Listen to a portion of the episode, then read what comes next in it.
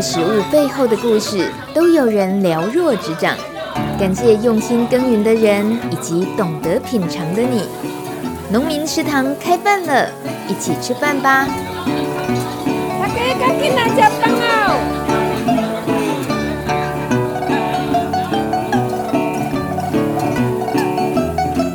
欢迎收听农民食堂开饭了。大家好，我是雪清。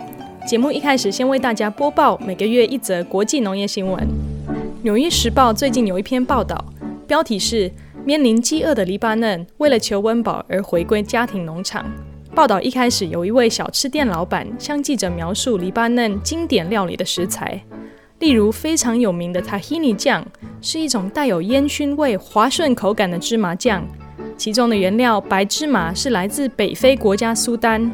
另外，黎巴嫩最受欢迎的抹酱鹰嘴豆泥 （hummus） 的原料鹰嘴豆来自墨西哥。而这两个黎巴嫩最具代表性的食物，食用的食材都仰赖进口农产品，背后牵涉到的就是黎巴嫩多年忽视农业、追求金融服务业与观光发展的历史脉络。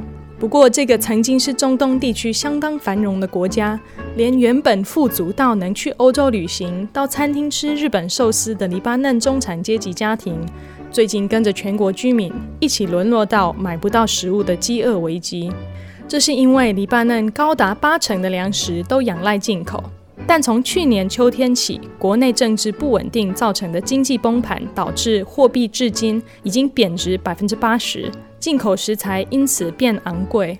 接着又发生重创全球的新冠肺炎危机，甚至又在伤口上撒下一大把盐的，就是今年八月初贝鲁特港口的爆炸事故。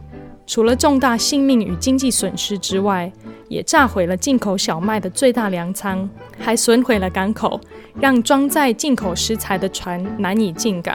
就在这一连串危机中，许多失业人口或早就离农追求都市生活的农家子弟开始回归土地，回流农村，或找出各种方法自己种出食物。有一位从顶级大学毕业，本来享受着舒适都市生活的河北卡女士。从去年开始，在北鲁特北边山区农村开垦荒废已久的家庭菜园。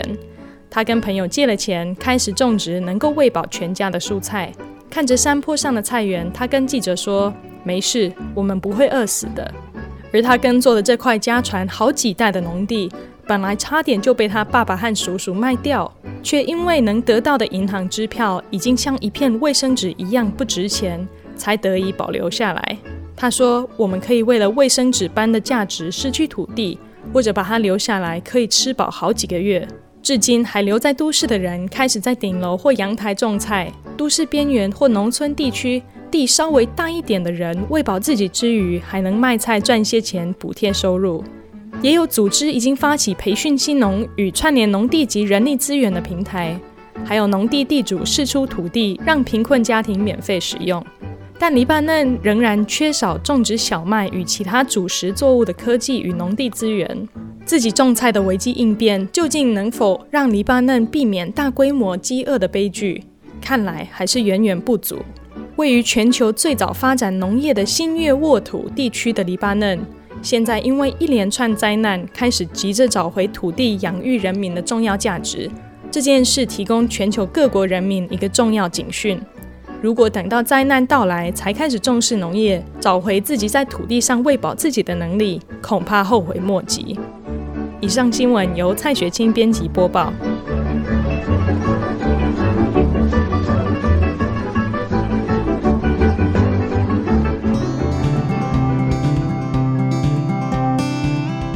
听完黎巴嫩的新闻，真的会引起很多的思考，好像农业真的是很需要大家共同关注、支持的领域。我们才能避免未来危机一发生，连饭都吃不饱的风险。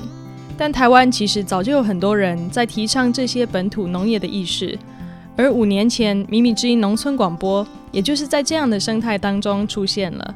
希望透过广播，让农人的故事被听见，也让都市人能够在自己的生活中开一扇窗来看见农村与农业。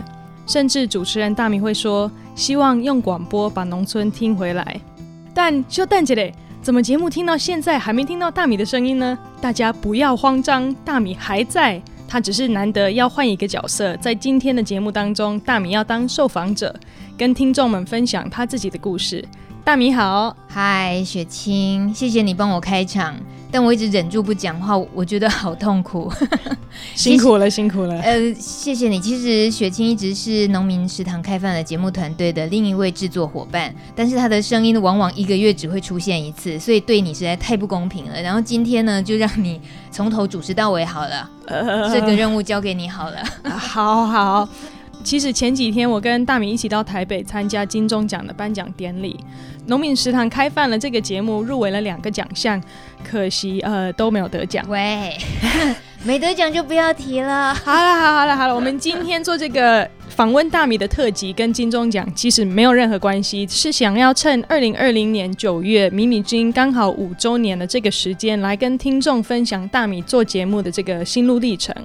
农民食堂开饭了，他能够入围金钟奖，是因为我们在教育电台播出嘛。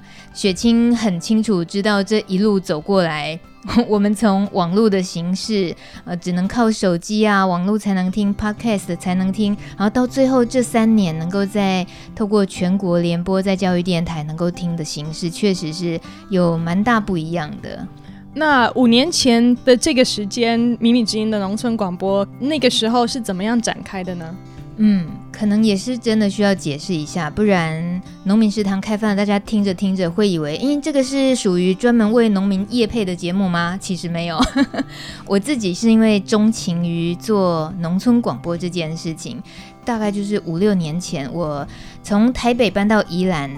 但是我是台中囡仔，我因为在台北都是在媒体圈工作，在电台啦，还有电视台工作，那一直工作到了二零一四年十月的时候，决定搬到宜兰，我就为了要做农村广播这样子的内容，我辞掉工作。我记得啊，我刚开始哦，我会一大早我会会去那个宜兰的，像立泽简老街那里，我去录卖菜阿嬷的声音，他会去介绍宜兰在地的很特别的一些菜，像老姜，老姜哦，老姜，哎呦，你台语发音还比我标准，老姜，对，是一种看起来很嫩，像有点像青葱，对不对？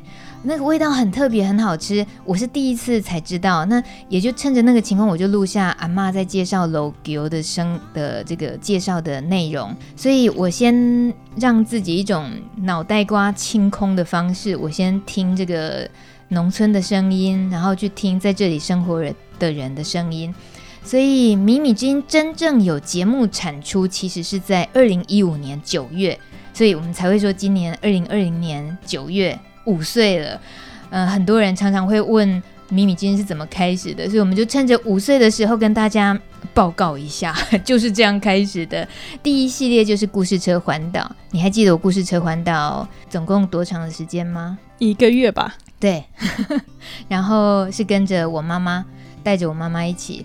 那这是另外一个意外的旅行了，如果有机会还可以跟大家多分享。那隔一年。第二系列产出，系列名称叫我爱深沟，就每个礼拜做一集，固定的时间会放上播客 Podcast，在 SoundCloud 啊、FB 啊、YouTube 上会上架，到现在一样是每个礼拜一集。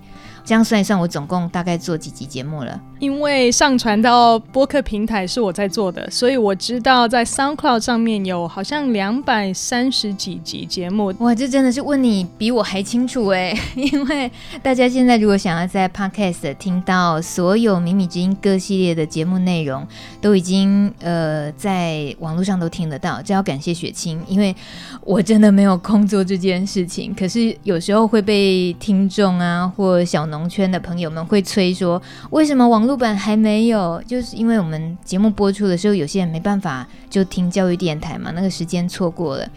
所以，总之，如果说五岁这五年来米米之音所做的事情，每一个系列这样走下来到现在，我心里很清楚的是哦，我不管播出的形式是在网络或者是实体电台，我都是聚焦在农村跟农业的议题，这件事情是从来没有改变的。从一开始那么早你就辞掉工作，其实没有任何一个接下来可以怎么样赚钱为生的一个具体的想象。我想很多人可能会觉得你你到底是疯了吗？你是怎么了才能够做这样的决定？那其实我曾经听你说过，开始做农村广播算是你的中年危机。那那你可以跟我们聊一下这个中年危机是怎么发生的吗？我觉得跟你太熟，真的也是一件危机，就是会被出卖。呃，中年危机，我觉得声音工作者，我在刚刚讲到，在台北大部分在媒体圈工作，其实都是跟声音有关系，就是做广播节目、做电视台的配音员也好，或录有声书等等这些工作。我其实定义我自己就是一个声音工作者。那声音工作者如果有中年危机，你猜那是什么？可能就是去想说，那我声音一直这样子用，到底什么意义吧？哦哇，你还讲的比较有深度，我觉得就是声音不行了，那就叫危机，就是也是声音变得沙哑了，就失声了这样。但是你也没有到那个年纪啊。诶，那个意思，那时候其实就是意识到自己一直在做声音的工作，那我又不觉得我是真的是在靠声音吃饭，是那种，比如说天籁的歌声，人家是要出唱片的。那或者是真的是主持节目，就是靠美声的。我一点都不认为我做广播节目是因为我声音好听，应该真的是因为有热情，然后喜欢，也刚好发挥得还不错这样子。所以真正声音工作让我体会到的是，他能够拿着麦克风，你说话有人听这件事情，他很不容易。那我自己已经是在这个职业里面的人。我拥有话语权来得这么容易，我反而想象的是，那别人呢？很多人是更需要有麦克风可以说话嘛。所以那个中年危机指的就是我意识到了这件事情，而这个想要把麦克风拿给别人，其实说穿了也是为了自己，因为我是我是农村的小孩，所以就会觉得还是想要做一件事情，是跟自己的。呃，原生地跟自己在乎的事情有关系，所以我才会决定让麦克风拿到农村，拿到农民的身边，给他们说话，我们去听他们说话，才知道我们到底错过了什么。嗯，其实你说错过什么，我觉得我们现在住在宜兰，呃，偶尔回去台北，我们有时候吃到一些东西，就会想说，哦，真的。到台北吃东西都好难吃哦，好像真的要在农村才有很 你你这样真的很得罪人，你自己负责啊、哦、啊，就是就是说，其实你离产地越近，有时候那个新鲜度啊，食材的多样性都越高。所以像你做农村广播这五年，你也是常常到一些现场啊，到农人的家或农人的田里，也可以吃到很多。很特别的东西，甚至可能都市人从来没有看过的东西。那我最近呃，在在上传那个所有的节目资料到播客平台啊，我一集一集在听啊，我就在回顾，尤其最近在上传今年的节目啊，我就听到很多农人在介绍他们的农产品啊，他们的农作物。其实我光是看那个节目摘要，看到他们在描述他们在种出来的这些食物，我看的都肚子饿了。那你拜访这么多农民，这些年来有没有哪一个农友种的东西，或他的他在加工的一些产品，会让你觉得对那那个滋味特别的念念不忘？嗯，这真的太难了这一题。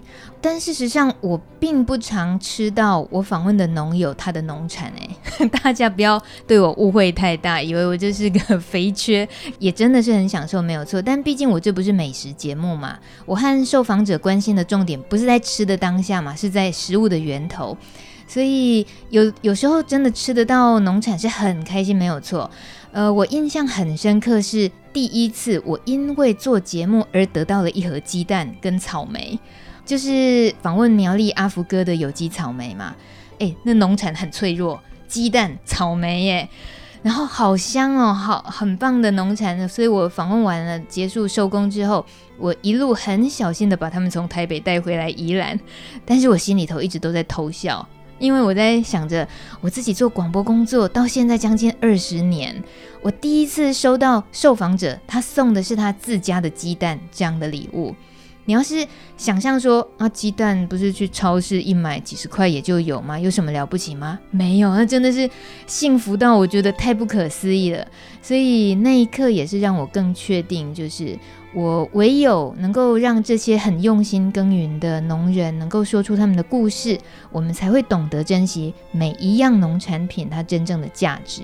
嗯，那其实啊，你问我这个问题，我想到我们这一次五周年的关系，呃，我们也有在网络上发出问卷，问听过米米之音啊，听过农民食堂开饭的听众，对于这个节目呃的一些问题。这个问卷收回来之后，很多答案我也都蛮印象深刻的。就拿呃，听众到底对于他们曾经听过的节目有哪些印象深刻的事，我来跟大家分享一下。像是有一位昵称叫做“一只喜欢做面包的猫”，住在台北，名字叫宝珠。令他留下印象深刻的节目内容有什么？很多哎，有好食果子，你还记得是种什么的吗？凤梨世家，Yes，好。还有都市养鸡实验，你知道是谁吗？沈志轩，你好棒啊！你不愧是国际米粉会会长。还有何金正父子党。啊，我们宜兰的小、哦、我知道他今天早上才来跟我拿出康，很好。还有彩虹番茄，还有一集好、哦、关于赖青松夫妻档的故事，太多太多了，他说记不下了啊。好，谢谢宝珠。那再来，还有人对于印象深刻的是一位在社福单位里工作的青年，就是台北的年轻人。他说，若要说最印象深刻的，莫过于跟自己有关的非。却餐桌或者一些青农的故事，毕竟听到在远方的某一处有一个跟自己年纪差不多的人选择从事农业作为置业，对我这个原本以出生在农业大县为耻的年轻人来说，非常非常的酷。这话说的有点重哦，嗯、这位昆林英啊，他就是云林的小孩啊。嗯、他说他自己出生在云林，但是。现在却是住在都市，诶，他没有讲出云林呢，然后我把它讲出来，I'm sorry。还有另一位三重的张爱嘉，他填的那个问卷，他回答记忆深刻的事情。呃，他说农民食堂，呃，每一次介绍的很多人在为这块土地努力付出。呃，他都觉得很棒。那尤其他最近听到一集阿文分享他戒毒瘾在农场的生活的一些心路历程，然后因为务农让他脱离了过去的痛苦，找回生命的价值，让他特别印象深刻。我考你，那是哪一个农场？朝露农场。你好棒棒。那其实我们还这在这个问卷里面还有问大家，这些听众对大米个人有没有一些好奇想要问啊？哦，对对。那第一就是有一个秘密人物，他问说：“大米是本名吗？”啊、哦，这个答案很简单，这是绰号。我的本名叫林琼美，琼瑶的琼，美国的美，就这样。嗯，大米真的是个比较有趣一点的名字哈。嗯，简单啊，笔画又少，然后它是念起来比较像我小时候的绰号，叫阿比阿比。为什么会叫阿比？我妈妈说我走路像鸭子。好糗哦！还有刚刚提到的宝珠，他说喜欢大米的声音，这么会引导节目的活泼性和做节目的坚定，与环境如此亲近。刮胡上山下海，感谢又感动。我有下海吗？我我上山是还蛮长的，我有下海吗？嗯，下溪，下你算是有带听众一起下海吧？哪里？访问黄世阳哦，世阳，就是你自己。我记得那集好像是在咖啡厅里面录 录音的。我们是神游大海，对 对对。嗯好，那还有另外一个听众问说，要怎么学习才能像你一样会提问，让受访者无保留的将所学专业的技术很自然的分享出来？就是你去尊重他的这个身份，然后他做的事情，即使切入点只是很从很简单的是你是哪里人，那那个就带出说你原本是哪里的人，那你为什么现在在这里？这就是一一段起源，就是一个。他的那个起心动念，一件很值得你了解的事情，因为一个很很小、很基本的提问提出之后，当他开始表达的时候，我们认真的听，我们就会越听越多。那这都真的是建立在呃聆听的时候的耐心，跟对于他的职业、他的身份、他做的事情的好奇跟欣赏，还有尊重。那我相信人真的是这样互相的。嗯，就比如说雪清现在在问我这些事情，在代替听众们问我这么多，你们对我做农村广播的好奇，我也就可以感觉得到你们对我做节目的肯定嘛。所以你们才会好奇这些事啊，嗯，所以就是这样互相，你就交织出了更丰富的内容了，这样，嗯。反过来说，我也对听众有点好奇的，就是他们通常在什么情况之下听节目？有人说没事做的时候听，有那么无聊吗？啊，对，大概就是这么无聊。有人说是空闲的时候，一个人的下午时光，好浪漫，真的。还有有人是加班的时间听的。诶，这样能有效率吗？很辛苦诶，我知道一定是加班辛苦，所以需要听农村广播舒压，应该是这样。嗯那还有一个跟我一样是边煮饭边听，我觉得这个真的是最适合的时候。其实只能在备料的时候听，开始炒菜要开抽油烟机太吵就不能听了。你为什么要告诉听众你用了一台很烂的抽油烟机呢？你知道现在有很安静的抽油烟机吗？也 是也是。好了，还有人说是在画画的时候听，真开心。然后还有人是在运动啦、午休啦，或者是对主题有兴趣的时候听。那那其实这些听众应该大部分都是都市的上班族居多吧？对啊。那其实我们身边很多农友也都在听这个节目。那最近刚好为了这个五周年的特辑，我也去访问了一些我们宜兰这边的农友，也问了他们同样这个问题，所以我们可以听听看他们都是在什么样的情况听节目的。你真的很勤劳哎，我不得不佩服你。先听赖青松，好，一开始就来个大哥级的，好。一般可能都开车听比较多，网络上面的话，有些时候就是可能哎，这个这个农场跟这个作物我很有兴趣，那我可能就会在网络上预告片好笑，我也会去听，舒压一下嘛，对不对？农业已经蛮累了。那你觉得这个节目对你现在的意义是什么？我觉得它有一点点是，好像一个农新农夫或者是年轻农夫的朋友圈呢、啊。哎，以前可能我们的圈子就是在深沟里面啊，那或者是我以前可能在主妇联盟啊，或者是我自己会有往来的一些一些诶农村伙伴。可是一个人能够认识的圈子总是有限嘛。大米他会去邀约采访的对象，感觉就好像就是一个最大圈的农民朋友圈这样。哎，那有时候大家会会会很有趣的，就是说，哎，你有听过那个节目吗？哎呦，原来你也上过他的节目哦。啊，你什么时候去的？就有一点点变成是，即使没有关系，好像也有一个关系，一个一个社群。嘿嘿，我觉得这个算蛮难得，不然的话，一般的农夫大部分时间都花在自己的田里面。你说要真的很积极的去去拉成一个圈子，可能不容易。可是后来我记得大米他在网络上也有一个那个什么，就是可以做农事咨询的，有一个一个赖的群组嘛。我觉得如果媒体能够做到这样，其实算是蛮功德无量。可以帮助大家去拉开那一个资源的网络。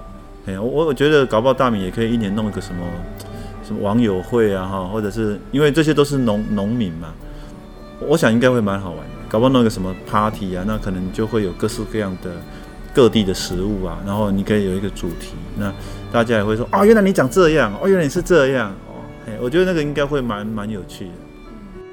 听到青松大哥那样说，实在是蛮感动的。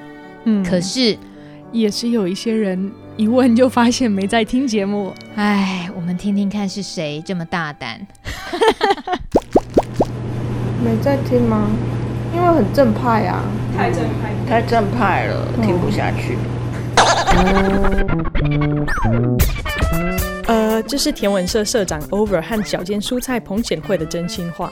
好了，大米，你不用难过，真的有人在听。我们回到那个听众回馈的这个问卷里面，呃，有一个资深的听众叫小付，他想要问的问题是：米妈，也就是大米的妈妈，对米米之音五周年有什么想法？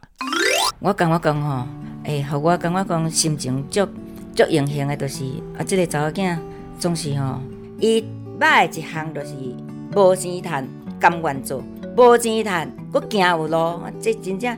这是变来行路，伊都欠多内长，啊，家己欠家己，嘿，啊，都一撮仔钱欠咧做所费，爱来访问，爱来费用，啊，家己咧身躯食穿，拢甲欠起来，来出门做费用，啊，这都互我足感动。所以咧，我若听这个节目咧，我都听讲吼，哦，安尼有有进步，哦，安尼有进步，嘿啊，我听你个节目就是安尼啦，啊，听看有咧进步无？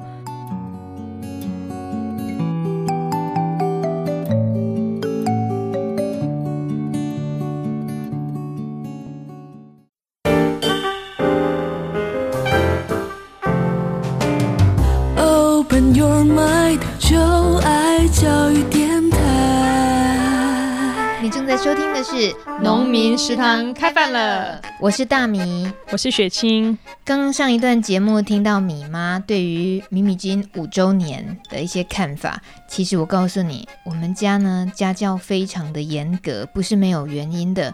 我们来听听看。好，啊，人讲台语是，哦，人人讲哦，哦，这区田真四方，你唔是啦，你讲。这区田真四四方方啦，哦，四四方方，这这好啦，啊，纠正啊，就过来，你都毋捌搁讲啊，就好啊。尤其是恁都一开始都会捌，都拢在读册，啊，读册拢讲国语，啊，你国语你都无接触台语，啊，无接触台语，你就对这个台语的这个言辞都无熟，吼，啊，你就要讲到这个代志的时阵，你就对国语甲反过，啊，对啦，就四四方方。好诶，哎，你伫电台讲即句，我是咧听者是偌爱笑，你敢知？我诶查某囝来讲这死死远安尼，英国拢足心善压迫的，吼啊，所以即马安尼呢，查某诶骄傲就是嘛，毋免一定爱压低头啊。好，我了解，这是会当互互咱做一个时代诶比较啦，时代伫咧演变，啊，过去真正是安尼辛苦过来，时代诶比较，毋比较，不讲比较。你讲比较对吧？这个无输无赢，好不好？一直跟我吐槽。你看，这样你就知道我为什么常常觉得我台语讲讲错，压力会很大了吧？嗯，我就是一直被妈妈刁。有时候打电话回家说：“妈，最近好不好？”哦，你迄当时吼，我讲诶，迄不是安尼讲啦，又又被刁。嗯、所以我希望我的台语会越来越进步。会被刁的越来越少。嗯，那接下来你你还要继续对我严刑拷打，还有什么问题要问是吗？有，还很多题哦。其实刚刚你在播你妈妈的内容啊，你妈妈提到家教很严呐，其实你也是在一个家教很严的所谓的传统农家长大的。那其实你也在节目里面偶尔会提到你是农家子弟的这个身份，但你觉得这个身份对你的价值观有哪些影响？其实我觉得我是厚脸皮啦，因为我相信在我这个时代，那么多农村长大的小孩应该都不太会这样讲自己。那我是因为听了越来越多农友的故事，我也了解农村跟农业的价值，我才知道自己出生在农村其实是一种优势诶。以前我并不会这样凸显自己啊，但是现在在这一些很厉害的农友面前，我就觉得我好想沾一点光哦，所以我就常常很爱讲说，哎、欸，我马西龙嘎租得哦，一副好像我也会种田的样子，其实没有。嗯，小时候是帮爸爸帮过一些在田里面的忙，没有错，不过很累耶，所以我就真的知道爸爸妈妈很辛苦，种田啊，种菜啊，一些工。耕作真的很辛苦，你们、嗯、你们辛苦了，你也是种田的嘛？嗯，也也知道你本来就不是那种料，喂，都不给面子。但但其实农家子弟啊，这看起来，这听起来比较是一个好像很很有自信的一种称呼自己的方式。就农家子弟这四个字，通常可能是一个比较正面的说法嘛。嗯，但其实你也曾经被叫过另外一个另外一个说法，就是乡下来的。你也曾经在一些、呃，可能到什么单位分享的时候啊，你在分享你的经验里面，你会提到你上半辈子乡下来的这四个字，其实在你身上像一个阴影一样，甚至因为这样子的标签而被霸凌过。那你觉得这个身份或标签有过什么样的转变的过程呢？在你身上？嗯、呃，说起来被叫乡下来的那个事情，是发生在国中的时候。有一段时间，我虽然是台中乡下小孩，但是有一段时间我们是在台北市读书的。那只是后来又转回到乡下了。那就印象很深刻。有一次到台北遇到了同学，结果他们突然对我围成一圈，对我喊“一二三，乡下来的”，然后喊完了以后，他们就大笑。我当下就愣了很久，我其实不太懂这是什么意思，所以现在去理解，应该是那就叫做霸凌，但当下反应不过来。呃，后来听台北人说啦，说其实台北以外的地方都叫做乡下啊，所以听到这个答案我就释怀了，我就觉得哦，原来有问题的不是我啊，是那些 是那些只看到自己、只以自己为主的那样子的思维嘛。再说，现在是二零二零年哎，我觉得乡下来的这个标签是一个绝对优势，嗯，没什么好怀疑的。对啊，其实我们有时候小农圈啊，或一些小农聚会上，会问一些不认识的人，第一次认识的人，问他们说你是哪里人，然后通常讲出台北人。就有一种自卑的口气、欸，哦，我只是台北人而已。有，我还记得我们访问过，呃，花莲的一位女农嘛，她本来是护士，那她在台北长大，她小时候就会跟爸爸说：“爸爸，我同学们他们都有乡下，那我们的乡下在哪里？”结果她爸爸跟她说：“呃呃呃，我们就是住在台北，我们就是都市人啊。”这小孩瞬间有多失落啊！嗯，所以好像时代真的不太一样了，真的不太一样。其实我觉得很多尤其都市的听众，他们可能对农村有一些美好的想象，或者是对你的节目啊，看到你做的节目预告片啊，那些很美的画面啊，可能真的会以为你做这个节目很爽诶。可以常常吃到农人的好料理呀、啊、好食材啊，或走到很美的地方。但事实上，农业现场做节目，并不是每次都那么轻松、那么爽吧？有没有一些出外访的经验，会让你觉得特别的辛苦呢？或者是你做过那么多主流的广播工作之后，有什么样的采访现场会让你特别意外，想说，哎，怎么在这种地方也可以做节目呢？哎，我觉得这个分两个层面的感受，就是肉体方面跟心灵方面。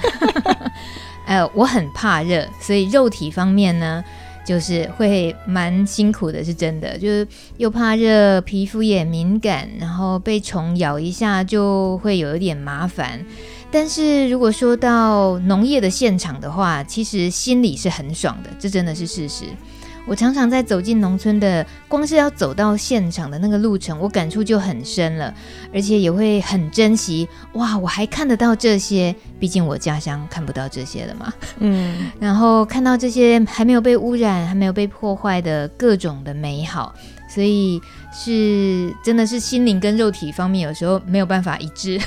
嗯，但至于觉得很意外的去过的地方，嗯，像。大雪山山脚下那个云端绿色农场，我们迂迂回回走山路，甚至于只能够一台车的那种蜿蜒的小路，然后后来呃豁然开朗，眼前一片就是在山顶的云端这样子的一个有机农场，那时候真的好感动哦，觉得。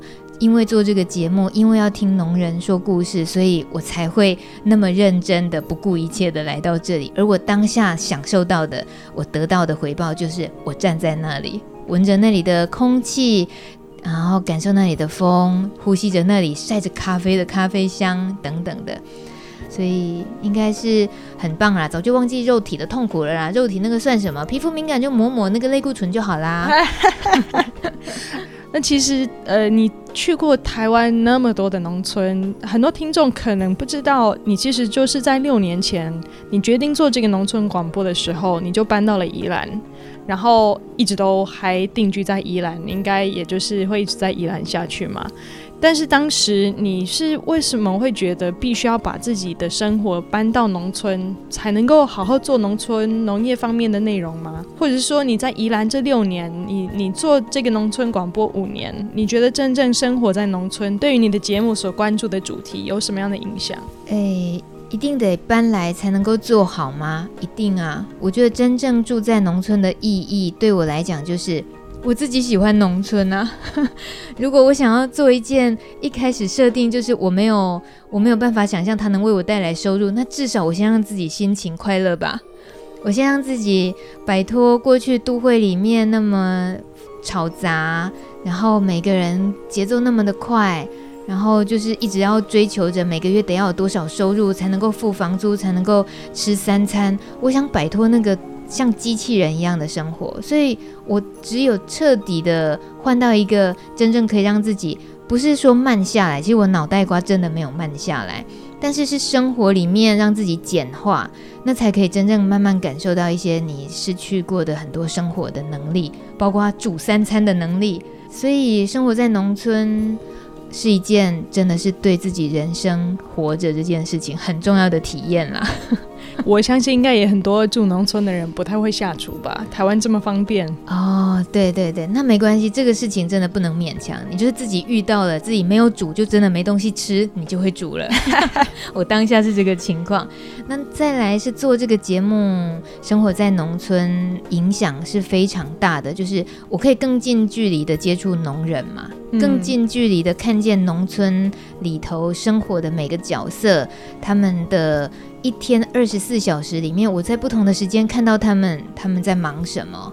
我如果没有戴着这样的眼睛的话，他也就是日子而已。嗯、日子一天一天过下去，连过的那个人他就觉得他就只是在过日子。你到底在看什么看？嗯、可是如果这些人这样子每天过着的日子，在不同的时间要做不同的事情，做酿制啦，做豆腐乳吗？或者是到田里损残罪吗？或要除福寿螺或干嘛等等的。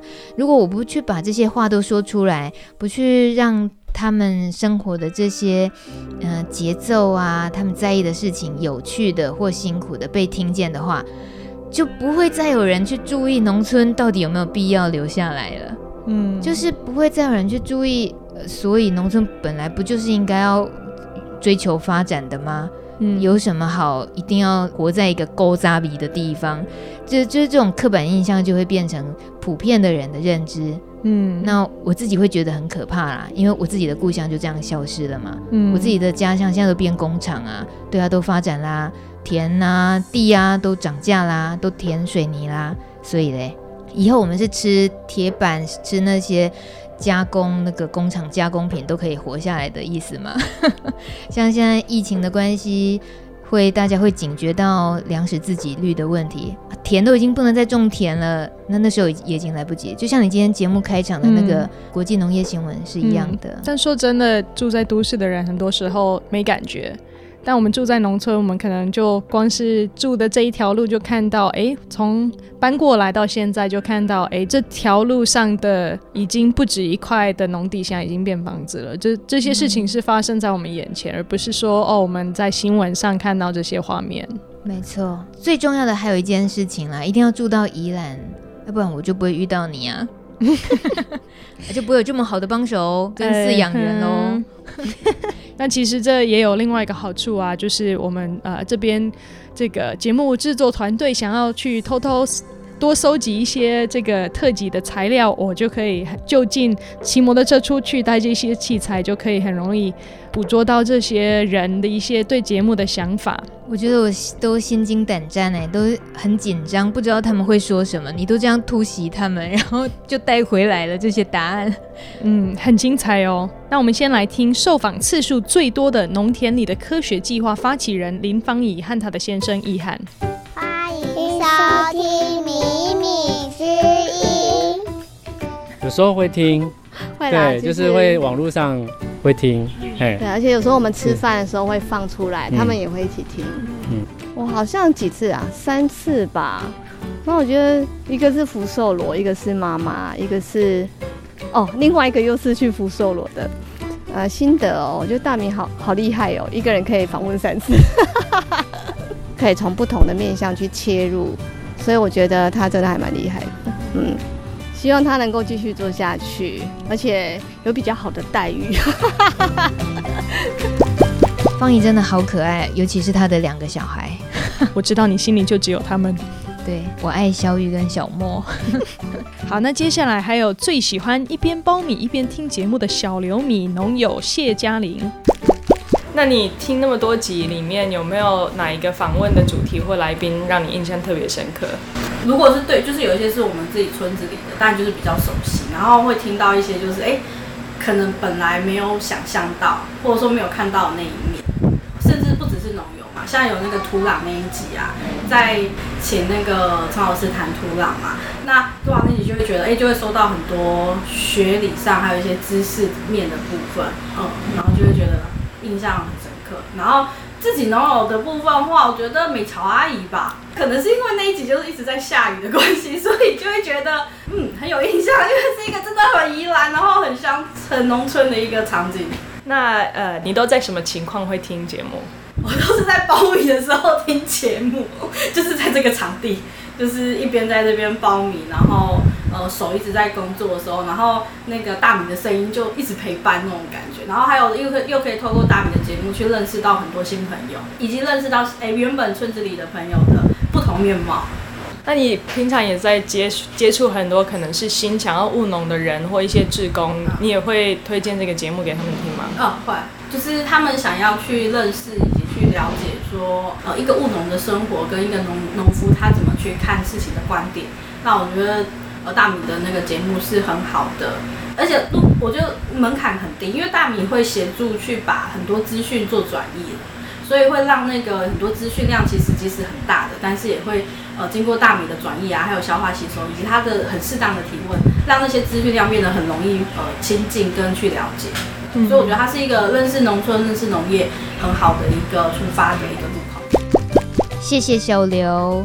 再来，我们可以听到整山果农呱呱跟奶奶，也就是跟我一起经营土拉克团队的伙伴，他们又是在什么特别的情况听节目的呢？我也很想知道。你们平常都有在听米米鸡吗？呃，平常其实不会，但我们套袋或蔬果的时候一定会。对，就是在田里工作的时候，工作中到一个程度，对对对对，然后不然一下就听完了。对。嗯我们要听一整天。那你们对听过的内容有什么印象很深刻的吗？其实我最近的话，就是我真的是对单身那个蛮，我就蛮蛮印象比较深刻，因为对我们都觉得蛮好的。对，因为他他就是呃准备充足后，对他虽然虽然讲的好像自己很随便误打误撞，但是我觉得他其实是有做功课，然后再跳进来务农，然后才可以让自己的基础一直都蛮稳的。对，所以就是。觉得那是一个很棒的示范，所以像这样子一集或平常在听的，会带给你们对于自己务农的一些启发吗？会，嗯，会。虽虽然我们已经已经有点超过那个 刚开始起步的那个时间，可是，呃，我觉得还是有很多东西是可以参考的啦。比如说，你还是。必须对市场要有一定的了解，然后要做一些调查跟功课，就是会才会让你的一整个过程会做的比较轻松，而且会就是有一种走这条路是可以的。对，哦，对，就是这个也是一个很重要的讯息传达，就是务农是 OK 的。就是它是一个是可行的行业，而不是它不是一个没落的产业。不会一个人渐渐就埋到草里就不见了。对，不会不会，它不是一个凋零的产业，它是一直会存在，只是你必须用对方法。就是它已经跟以前就是哦，反正我只要种得出东西就可以卖的那种模式已经不一样，你还是要做很多的功课跟。对，然后你才能够比较比较有机会可以成功，然后可以立足这样子。对，现在好像很多行业都这样了，但是很多人会以为务农就是反正我只要种得出来就可以，但其实不是，它也跟其他的行业一样，你必须要做调查、做功课才可以。所以你们反而是自己在做你的农事很忙碌的时候，可以透过节目听到很多成功的案例，也是。带给你们一些新的资讯，对，不一定是成功啊，失败也是啊，嗯、就是失败也是一个很重要的 参考指标，就是哦，原来他他这个样子是有可能会导致失败，或者是我们会去组合过去自己的经验，然后也可以整合出一个哦，那这这个模式可能就比较不能碰，失败跟成功都很重要，对，绕开或者是可以效法都可以，就是可以从节目可以听得到，因为这个毕竟。农业算是在呃呃社会，除除除了每次都被炒说哦台风菜又涨价之外，就是至少它在平常的时候是比较少人可以听到相关的资讯，所以我觉得米米之音算是对我们这个行业来说算是一个重要的资讯来源。对，那你们有没有什么想要趁这个五周年的机会跟大米说的什什么话？大大米加油！希望我们未来套袋蔬果都可以一直听到一连串的米米之音。对，大米快接业配啦！农机的也不错哦。那你们会不会有对于接下来可能米米之音迈入下一个五年，会期待他可以做的什么主题或内容吗？哎，什么时候可以出国采访？可能比如说我们周边的国家，或跟我们面临有一些同样问题的的国家也可以。你说希望多一点出差国际性的对，就是我我们可以参参考很多，就是哎，我们可能有类似的问题，然后那国外是在干嘛？他他做了些什么事情？当然，我们也当然就是以文化背景或者是产业条件，可能当然是不不太可能全部参考啦，或者是全抄。但是就是可以有一个让我们就是可以参考，不然我们都在田里工作啊，我们根本没时间出国。对，对不同文化的文化背景的判断跟做他们的想法是什么？然后他们是用什么样的逻辑去思考那些问题之类的？对啊，比如说人力呀、啊，人力是以后未来一定大家都会面临的问题。嗯，对，那他们是怎么解决？他们要怎么解决？准备想干些什么事？对，让我们参考一下。嗯。好，帮我们找大金主再说吧。啊，大金主，哎，大金主快出现！最后一位农友的声音是来自擅长传统腌制料理的朱美红。哦，是美红姐，也是股东俱乐部创办人赖青松的太太。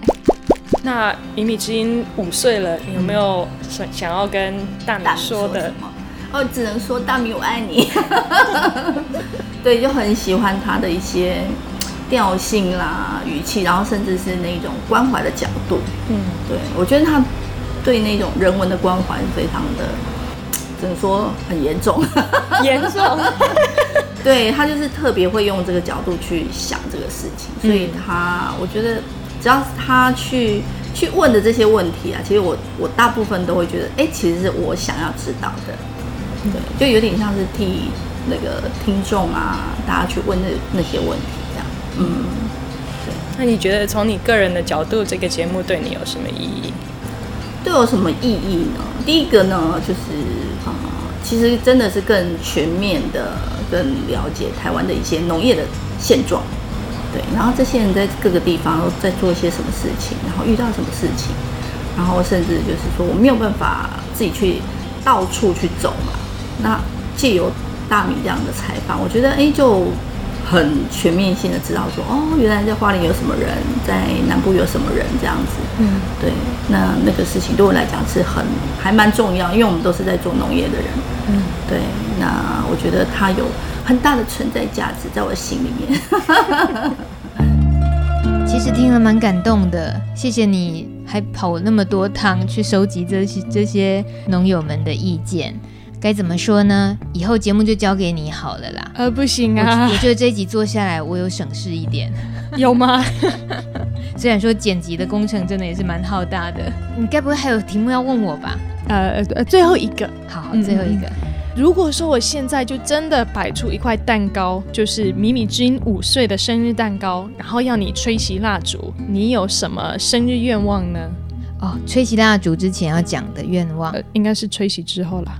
吹洗之前，我们台湾都是吹洗之前，嗯、你们美国是吹洗之后才讲愿望啊？没有，我们是不会逼人家要要讲出来。耶，yeah, 那我就不用讲啦。呃，没有啦，没有啦，我们在台湾入乡随俗，我们还是在台湾这个。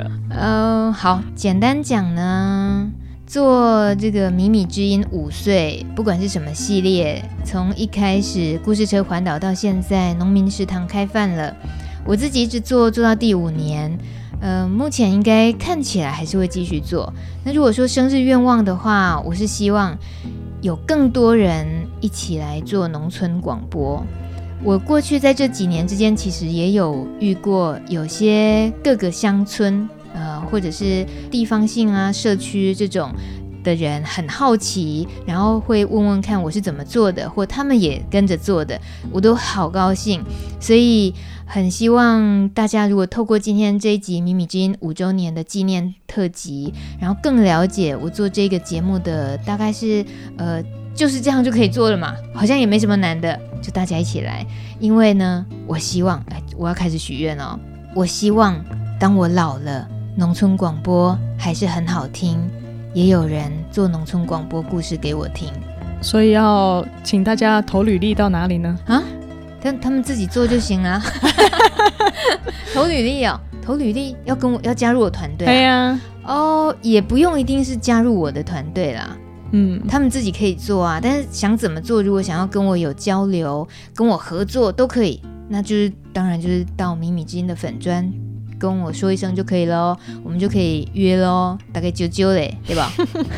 好哦，那其实大家如果平常对节目有什么样的回馈，不用特别等到有什么特辑的问卷表才有机会讲。平常要分享什么资讯啊，或提供一些我们可以参考的资料，都可以跟啊、跟我们说一下，就直接私讯到米米之音的这个粉丝专业。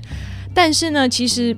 很多人不知道的是，除了米米之音的粉丝专业啊，现在很多地方都可以听到我们的节目，对不对？对，这一切还蛮谢谢你的。你现在把它放到几乎是全世界毫无死角都可以听到。呃嗯，就是希望这样子嘛。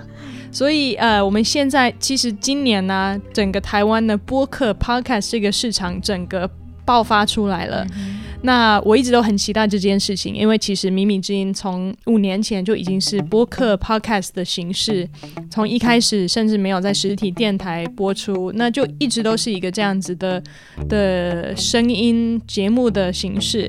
只是说，呃，播客 podcast 这个字在台湾是今年才让大家更熟悉，但是本来就有很多的可以收听的平台，那现在慢慢也在增加中，所以，呃，我们今年就特别把所有的节目资料，一些欠很久的资料都。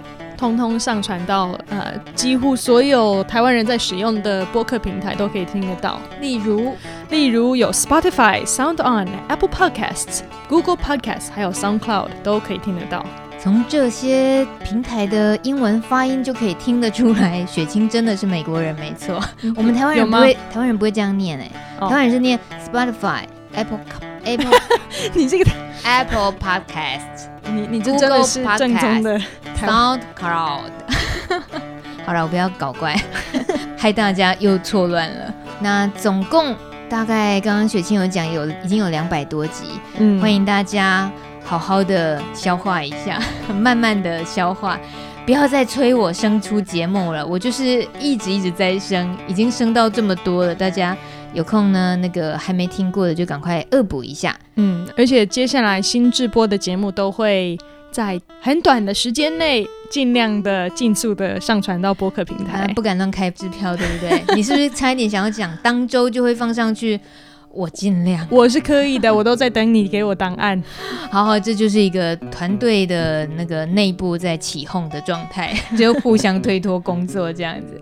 好啦，今天谢谢大家陪我们这么隆重的庆祝米米之音五周年纪念，也就是大米做的农村广播一体的这个节目五年了。趁这个机会，好好跟大家交代一下，到底为什么要做，怎么做的，那未来是怎么样。所以谢谢雪清也帮我们一起整理了这么多重要的资料跟大家的回馈。那下个月国际农业新闻还是要继续麻烦你了。好，没问题。谢谢你客串，这一集的主持费就交给你了啦。呃、这集主也是不用了啊，不用吗？给你当生日礼物哦。你人好好，五岁生日才那么一点点钱哦。你知道我主持费多少吗？好好，我们不要再聊这个了。谢谢大家，下礼拜一见，拜拜。拜拜。